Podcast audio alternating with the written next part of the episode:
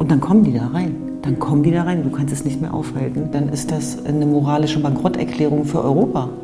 Das ist, also das war für mich mit das Erschreckendste. Wer ist denn oder was ist denn der IS? Der ist ja nicht verschwunden von heute auf morgen. Dann wird der IS wiederkommen. Dann hat er mir in der Nacht geschrieben, dass sich IS-Anhänger bei ihm gemeldet haben. Das hier ist der Wertcast, eine Sammlung von wunderbaren, bunten und individuellen Geschichten von German Dreamern aus den unterschiedlichsten Bereichen. Hör rein und lerne unsere spannenden Gäste kennen. Was ist Ihr persönlicher German Dream? Wie sehen Sie die Welt? Wofür brennen Sie? Welche Hürden mussten Sie überkommen und wie sind Sie damit umgegangen? Wie gestalten Sie unsere Gesellschaft aktiv mit und welche Tipps haben Sie? Wie motivieren Sie sich selbst und was würden Sie Ihrem jüngeren Selbst raten? Viel Spaß mit unserer Show The German Dream direkt auf deine Ohren. Ich freue mich, dass es geklappt hat, weil du weißt, ich bin ein Riesenfan tatsächlich auch deiner Arbeit, deiner Podcasts und für diejenigen, die dich nicht kennen. Ähm, ich habe dich kennengelernt über einen gemeinsamen Podcast, den ihr produziert habt mit Cousin Productions, gemeinsam mit Nedda. Ähm, das waren die Frauenmode von Juarez. Und ähm, dieser Podcast, diese Podcast-Reihe hat mich tief beeindruckt. Und ich kann mich erinnern, dass du damals schon von der Idee erzählt hast, äh, zu der wir heute auch zusammenkommen. Nämlich ähm, zu deinem Podcast über Desodoc, ein Rapper, der zum IS ging. Und vielleicht erzählst du mal ein bisschen, wie du auf diese Idee gekommen bist, aber auch wer du bist. Also erstmal vielen Dank dafür, dass ich hier sein darf. Ich fühle mich maximal geehrt, dass ich mit dir hier sprechen darf. Bei Desodog war es eben so, ich habe das damals einfach mitbekommen, wie der sich radikalisiert hat. Beziehungsweise als äh, er dann dieses Video gepostet hat, dieses ganz berühmte, wo er sagt, ähm, äh, bitte, wenn ihr Musik hört oder Musik macht, versucht ganz schnell damit aufzuhören. Ganz schnell, denn diese Sache ist keine leichte Sache es ist Haram, 100% Haram, sagt er da. So. Und dieses Video, das ist ja irgendwie so viral gegangen und das ist dann auch auf meiner Timeline irgendwie gelandet und ich dachte, was ist denn mit dem los? Weil ähm, Desodog, also Dennis Kuspert, den kannte man halt. So. Man, man kannte den in Berlin, das, der war irgendwie stadtbekannt. Man wusste einfach, wer der ist.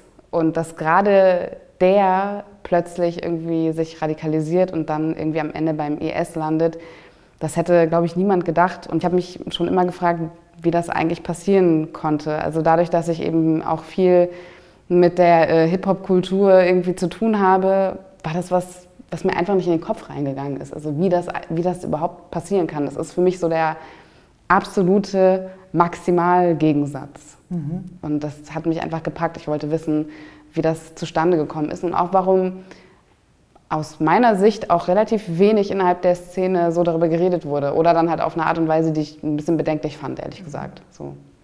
Ja, das ist tatsächlich total interessant, weil ich habe das damals auch mitbekommen. Und zwar während wir im Schmerz saßen. Also wir waren mitten in diesem Völkermord an unserer Religionsgemeinschaft, den Jesiden. Und ich kann mich erinnern, dass ich für Spiegel TV was gemacht habe zu den Konflikten in Herford zwischen Jesiden und Islamisten.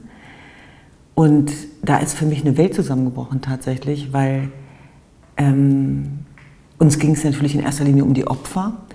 Und das waren ja vor allem Jesiden. Das heißt, viele kannten zu dem Zeitpunkt meine Religionsgemeinschaft gar nicht. Und ähm, als sich dann rumgesprochen hat, dass die Menschen, die da enthauptet wurden, umgebracht worden sind, vergewaltigt worden sind, dass, da, dass die einer Religionsgemeinschaft angehören, die als Teufelsanbeter bezeichnet werden, und ich dann auf der anderen Seite, ich will es einfach mal so sagen, die Heldenverehrung von Desodok mitbekommen habe, habe ich die Welt nicht mehr verstanden. Also ich habe so richtig gemerkt, wie plötzlich diese ganze Szene vor meinen Augen schwarz wurde.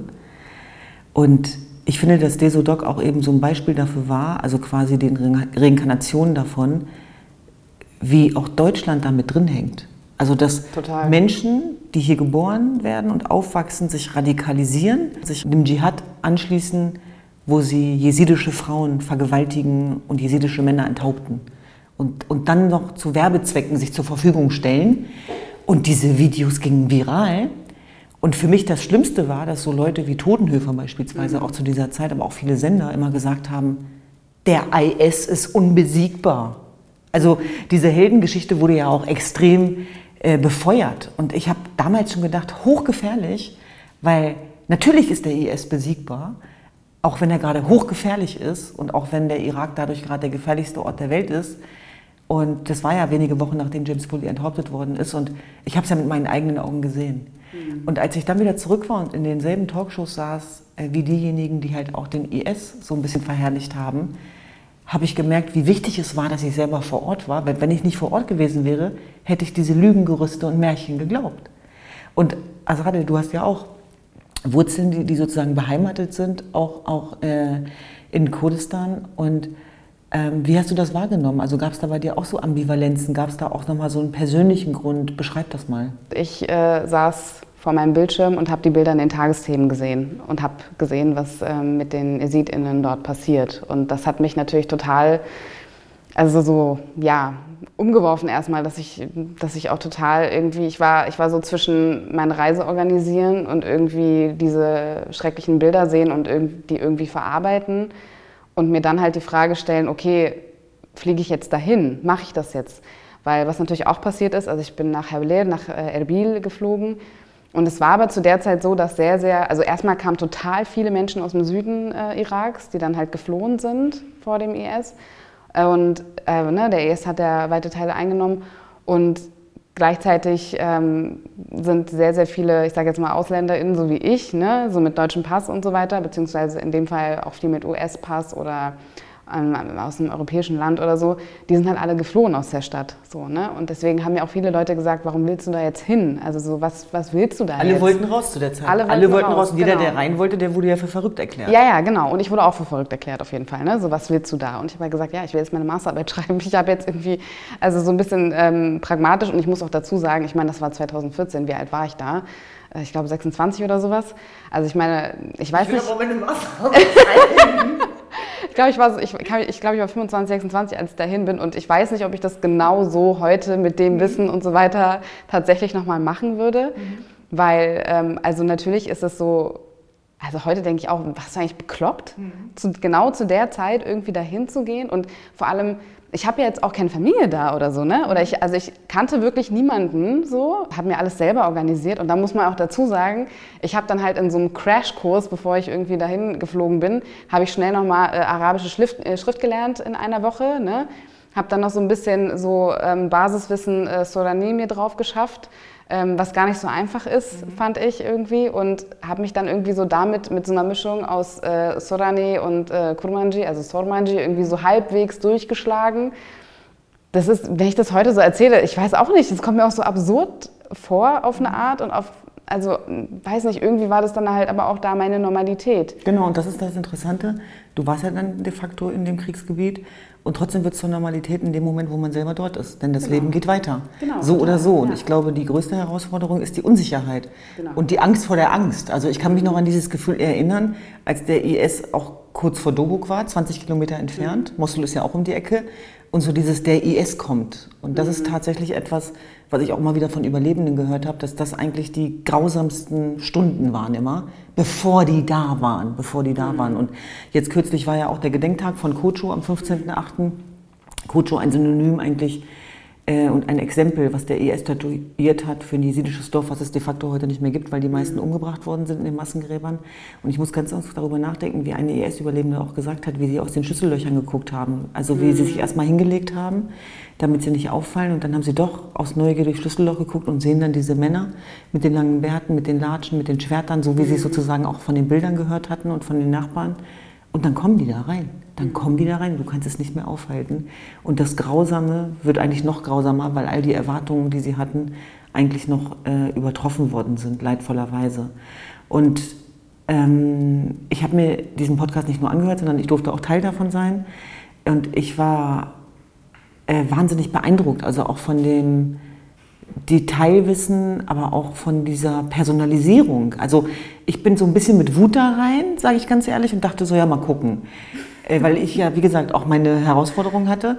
Und dann habe ich eben schon gemerkt, und das weiß ich ja eigentlich auch, dass die Welt nicht schwarz oder weiß ist, mhm. sondern dass das ein Mensch war und dass es eben nicht darum geht zu sagen, das sind Monster, sondern dass es Menschen sind, die das machen mit Menschen.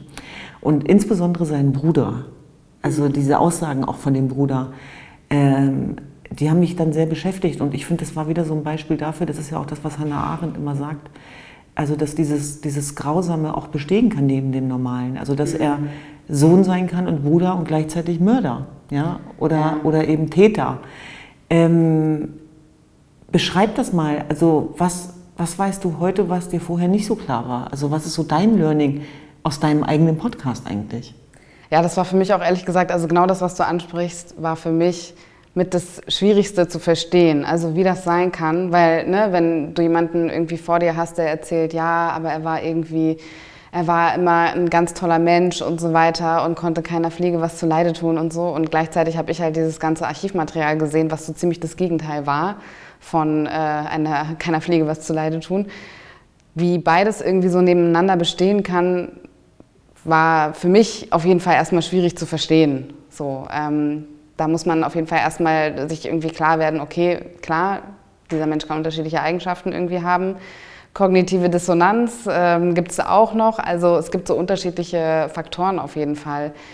Was ich auf jeden Fall gelernt habe ähm, bei diesem Podcast ist, wie, ehrlich gesagt, wie sehr auch die Behörden das Ganze unterschätzt haben. Das hat mich mit am meisten ähm, überrascht, wenn man halt so sehr tief in der Recherche drin ist und dann halt irgendwie so die Verbindungen auch einfach sieht und also wie jemand, gegen den schon ein Haftbefehl vorlag, wie der einfach fliehen konnte, obwohl er äh, mit Menschen unterwegs war, die auch überwacht wurden. Also war, er war ja nicht der Einzige irgendwie.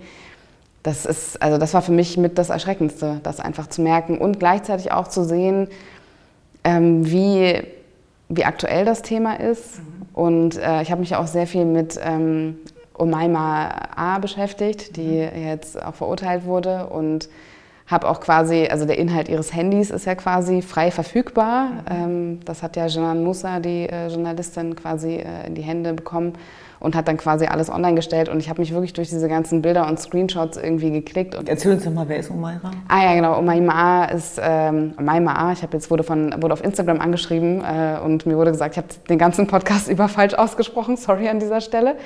Auf jeden Fall ist sie äh, eine der äh, Ex-Frauen von Dennis Kuspert und ähm, ist ursprünglich mit jemand anderem äh, dorthin geflohen, der auch ähm, IS-Terrorist war. Der ist gestorben und dann hat sie quasi Dennis Kuspert äh, geheiratet. Und ähm, die ist zurückgekommen nach Hamburg. Und hat so getan, als wenn nie was passiert genau, wäre. Genau, und hat so getan, als wenn nie was passiert wäre, hat dann irgendwie ihr Kopftuch abgelegt, hat dann ein ganz normales äh, Leben geführt, in Anführungsstrichen hat in Deutschland gearbeitet, bis eben Jenan Musa dieses Handy ähm, bekommen hat. Ich weiß nicht, wie sie da rangekommen ist, aber sie hat es auf jeden Fall, sie ist da rangekommen und ähm, hat dann quasi gesehen, was da drauf ist, hat recherchiert und dann halt rausgefunden, okay, die ist jetzt in Hamburg und sie hat sie auch wirklich konfrontiert. Also die Reportage, die kann man auch ähm, sich angucken, da ist der ganze Weg quasi beschrieben, ist mit englischen Untertiteln alles. Ähm, und die hat die konfrontiert und ähm, die hat dann auch die Behörden darauf aufmerksam gemacht und ähm, gefragt, wie das eigentlich sein kann, dass die hier irgendwie in Hamburg da ein ganz ruhiges Leben führt. Und, und deswegen dieses Prinzip der Weltgerichtsbarkeit, dass Völkermörderinnen und Völkermörder nicht frei rumrennen dürfen, dass äh, der lange Arm der Justiz auch weltweit gelten muss, dass natürlich die Ermittlungsbehörden, ohne dass ich die jetzt in Schutz nehmen will, aber natürlich sozusagen die Sache glaubhaft machen müssen, Beweise brauchen. Ähm, das war in dem Fall natürlich auch nochmal ganz deutlich. Und äh, die Tatsache, dass auch Völkermörder, Kriegsverbrecher, IS-Täter und Täterinnen äh, auch in deutschen Gerichten jetzt verurteilt werden, ähm, ist richtig und ist wichtig. Und das ist ja genau das, was auch die Überlebenden sagen, dass es gar nicht darum geht, dass Gleiches mit Gleiches vergolten wird, sondern dass denen der Prozess gemacht wird tatsächlich und dass klar wird, dass der Straflosigkeit ein Ende gesetzt werden muss. Du kannst dich ja nicht so einer Terrororganisation beteiligen, zurückkommen und so tun, als wenn das keine Konsequenzen hätte. Nur wenn wir diese mutige Journalistin, Investigativjournalistin nicht gehabt hätten, dann wäre die mit, äh, mitunter einfach unter uns gewesen und man hätte es nie erfahren.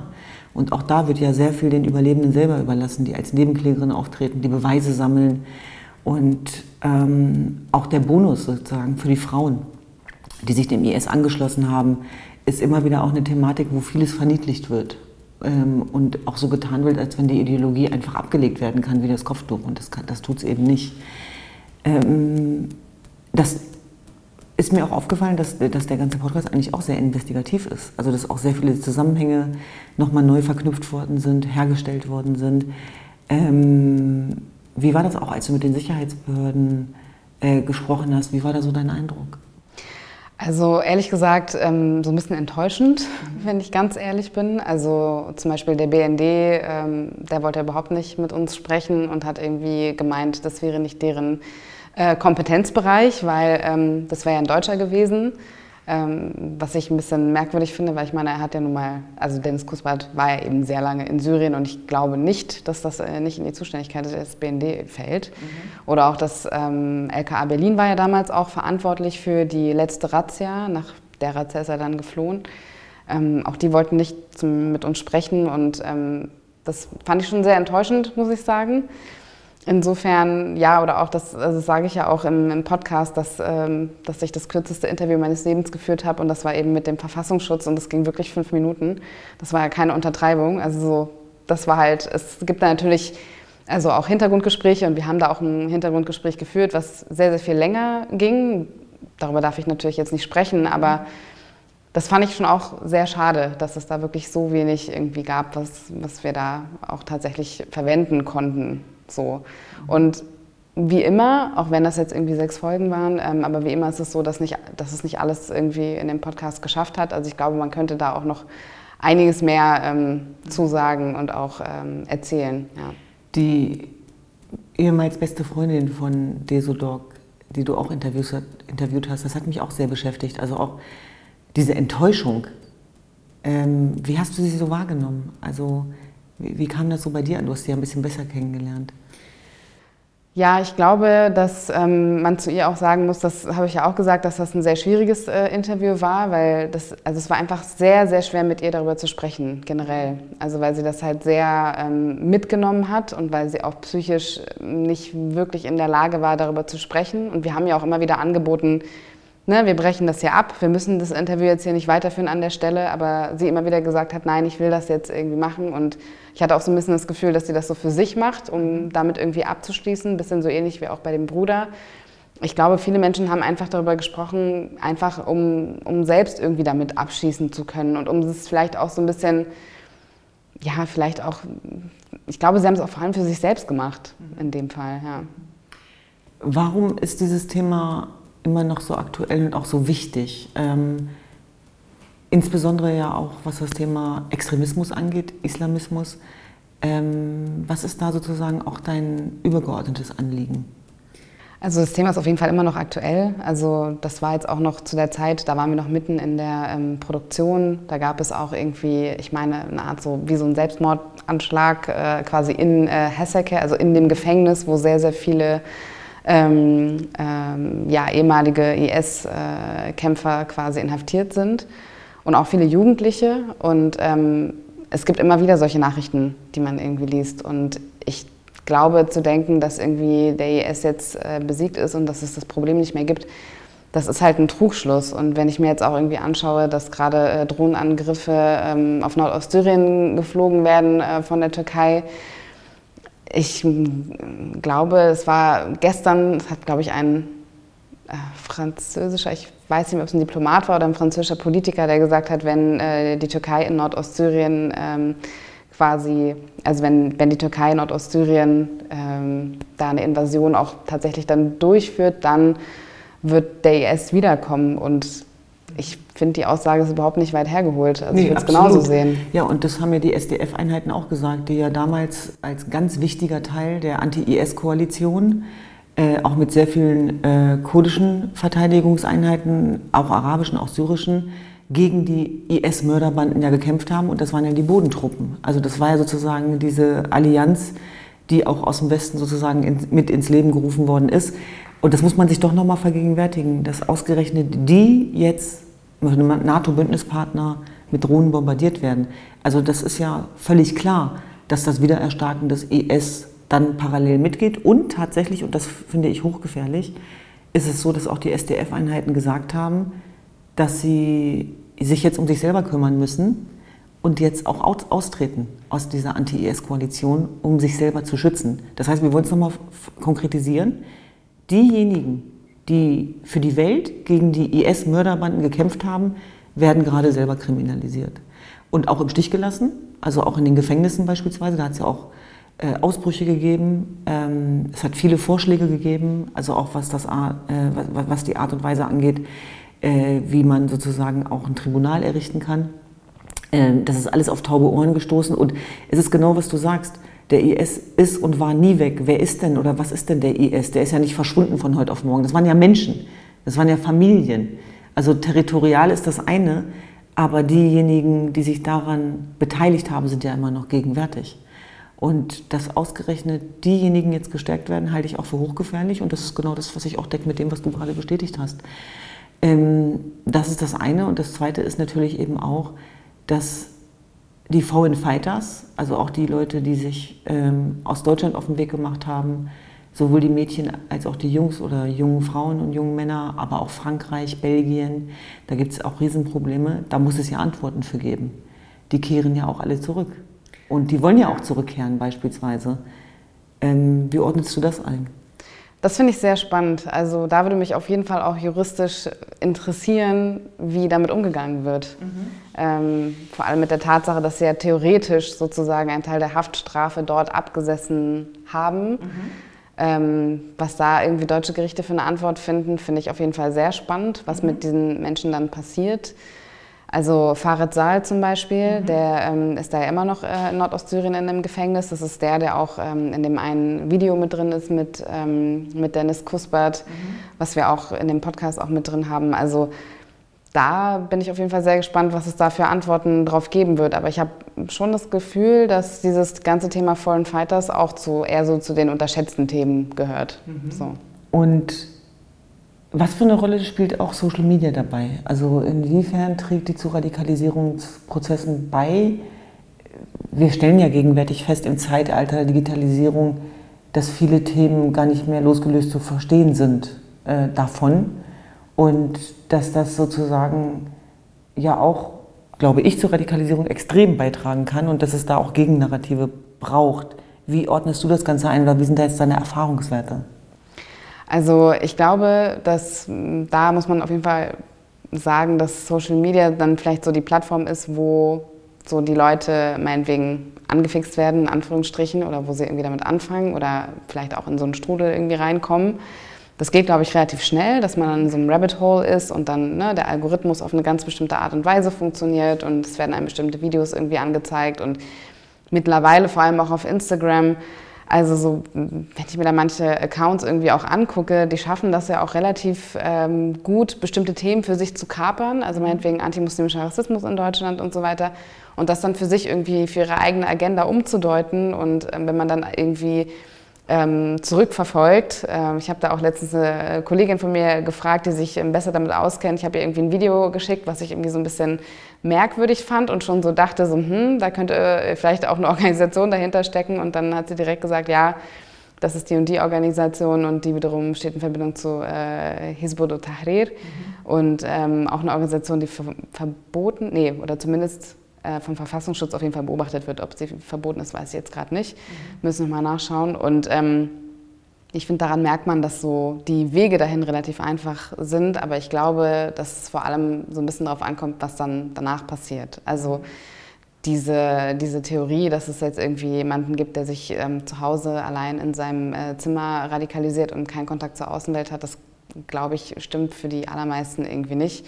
Also man braucht auch schon irgendwie ein Umfeld, man braucht auch bestimmte Strukturen und ähm, oft verlagert sich das ja dann auch. Ne? Also so, du kannst meinetwegen auf Instagram und äh, TikTok irgendwie anfangen, aber die Gruppen, wo dann Sachen organisiert werden oder wo Leute auch zu Anschlägen irgendwie motiviert werden oder ähm, irgendwelche Infos ausgetauscht ähm, werden, die sind dann auf Telegram. Das hat zum Beispiel ähm, Björn Stritzel auch in dem Interview erzählt, dass es wirklich auch eine Gruppe gab, die nur für in Anführungsstrichen ausreisewillige äh, Frauen irgendwie zur Verfügung stand. Und die haben natürlich nicht nur Rezepte irgendwie ausgetauscht miteinander. Und auf der anderen Seite auch die Druckkulissen. Aktuellstes Beispiel, ich habe letztens äh, über jemanden geschrieben, der Kindersoldat war und rekrutiert worden ist, der toi toi toi heute vermeintlich sicher in Kanada lebt und äh, seinen Highschool-Abschluss äh, erreicht hat und ich habe ihm dazu gratuliert. Und dann hat er mir in der Nacht geschrieben, dass sich IS-Anhänger bei ihm gemeldet haben, mhm. weil wir das äh, sozusagen ähm, öffentlich gemacht haben, sichtbar. Und ich finde, das sind so die Momente, wo man einfach merkt, es hört nie auf. Es hört einfach nie auf und auch die Angst oder der Umgang damit, die Traumatisierung, spielt eine riesengroße Rolle. Und da ist es tatsächlich auch so, glaube ich, dass auch diejenigen, die äh, sichtbar und lautstark auf die Opfer aufmerksam machen, die Konsequenzen fordern, dass das nicht diejenigen sein dürfen, die in die Enge getrieben werden, sondern dass man den Spieß umdrehen muss und die Angstmacher stoppen muss und nicht zulassen darf, dass Angst verbreitet wird. Ja, und ich glaube, da ist mir auch wichtig, nochmal zu sagen, dass Sicherheit, vor allem in westlichen Ländern, komplett falsch verstanden wird. Also so dieses Konzept von Sicherheit, das existiert für viele Menschen einfach nicht. So genauso jetzt wie das Beispiel, was du jetzt gerade irgendwie beschrieben hast. Das ist ein Beispiel. Aber ich meine, es gibt auch einige ähm, jesidische äh, Frauen, die auf der Straße ihre Täter wiedererkannt haben und solche Sachen. Also allein daran merkt man, dass so dieses, dieses Sicherheitskonzept das, das geht irgendwie nicht so ganz auf. Also wer kann sich wo sicher fühlen? Und ich meine, bloß weil man in einem anderen Land ist, heißt es das nicht, dass man dann plötzlich sicher ist. Also das, da gibt es auch ziemlich viele Beispiele, die das beweisen, finde ich. Das ist voll interessant, dass du das sagst, weil ich mich ganz oft daran erinnern kann, wenn ich aus dem Irak zurückkam, ich war jetzt kürzlich wieder da, dass die Leute dann immer sagen, zum Glück bist du wieder in Sicherheit. Mhm. Wo ich dann immer denke, hast du mich gefragt, wie es um mein Sicherheitsgefühl steht? Mhm. Weil dort weiß ich wenigstens, äh, wer die Gegner sind, mhm. wer mich verteidigt. Hm. Und das ist gar nicht ketzerisch gemeint, um Gottes hm. Willen, aber das ist eben auch der Wesenszug von Demokratie, dass äh, das viel fragiler ist. Und dass äh, das viel sensibler ist tatsächlich und dass es mitnichten so ist, dass das Sicherheitsgefühl abnimmt, nur weil man wieder zurück ist in Europa. Das stimmt ja gar nicht. Und natürlich gibt es eine andere Bedrohungslage, wenn du im Kriegsgebiet bist. Das ist völlig klar, dass es da Abstufungen gibt. Da würden wir uns ja auch was vormachen, wenn wir das gleichsetzen. Aber nichtsdestotrotz denke ich eben auch, dass dieses Sicherheitsgefühl eben tief ist und äh, dass Kriege, das sehen wir gerade in der Ukraine, auch moralisch gewonnen werden müssen tatsächlich. Und wenn, ich sage es nochmal, wenn diejenigen, die gegen die IS-Mörderbanden gekämpft haben, jetzt attackiert werden und niemand sich hinter sich stellt, dann ist das eine moralische Bankrotterklärung für Europa. Also dann geht es ja auch um einen Vertrauensbruch hier, nicht nur dort. Denn die Frage ist ja, welche Kräfte gewinnen die Totalitären gegen die offenen Gesellschaften.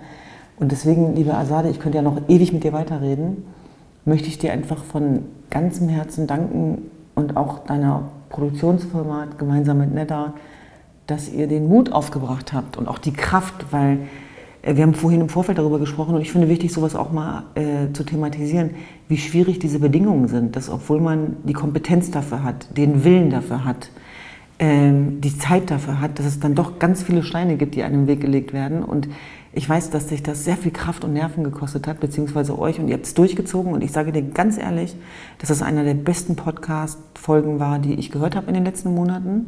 Danke. Also ich habe die wirklich, ich habe immer wieder, die sind ja jeden Donnerstag erschienen, ne? Mhm. Und ich, hab, ich konnte die Donnerstage immer nicht ab, abwarten. und so ging es auch ganz vielen anderen in meinem Umfeld. Deswegen ganz große äh, Podcast-Empfehlung, Hörempfehlung ähm, wir haben auch ganz bewusst jetzt nicht jede Einzelheit besprochen, damit ihr auch nochmal die Gelegenheit habt, da auch reinzuhören tatsächlich. Und äh, ich finde, dass man wirklich in so eine Welt einerseits kommt, die man nicht kennt, aber irgendwo auch feststellt, und ich bin mittendrin in dieser Welt. Ja? Also ich glaube, das wird auch den einen oder anderen, der hier lebt, äh, so ein bisschen ins Nachdenken bringen. Und ich denke genau wie du, ein wahnsinnig aktuelles Thema. Bei German Dream setzen wir uns mit Ismen aller Art auseinander. Ich weiß, du hast auch sehr viel zum Thema NSU gemacht beispielsweise. Und es ist einfach wichtig, auch in der diversen Gesellschaft zu erkennen, dass es neben dem German Dream auch die German Angst gibt und auch Herausforderungen gibt, die wir zu meistern haben. Dazu gehört der Rassismus, dazu gehört der Antisemitismus, aber eben auch der Islamismus. Und das darf man nicht gegeneinander aufwiegeln, sondern jeder Ismus muss gleichermaßen bekämpft werden. Und äh, du hast es gerade beschrieben, dass das nicht so einfach ist und dass in einer diversen Gesellschaft genau das aber uns auch gelingen muss. Und deswegen schätze ich dich auch so als Journalistin, weil äh, ich das schon das Gefühl habe, dass du diese 360 Grad äh, Blick oder Kompetenz einfach hast über den Tellerrand hinaus tatsächlich. Und dass ich auch feststelle, auch in unserer tagtäglichen Arbeit, dass die, der Widerstand und die Gegner ja nicht weniger werden, sondern größer. Und deswegen brauchen wir laute Stimmen, Stimmen, Stimmen auch wie deine. So zum, zum Ende hin, was, was ist dir denn nochmal wichtig, ähm, auch so im Allgemeinen, äh, auch in Bezug auf diesen Podcast oder deine Arbeit generell, was du vielleicht auch nochmal den Jugendlichen gerne mitgeben würdest?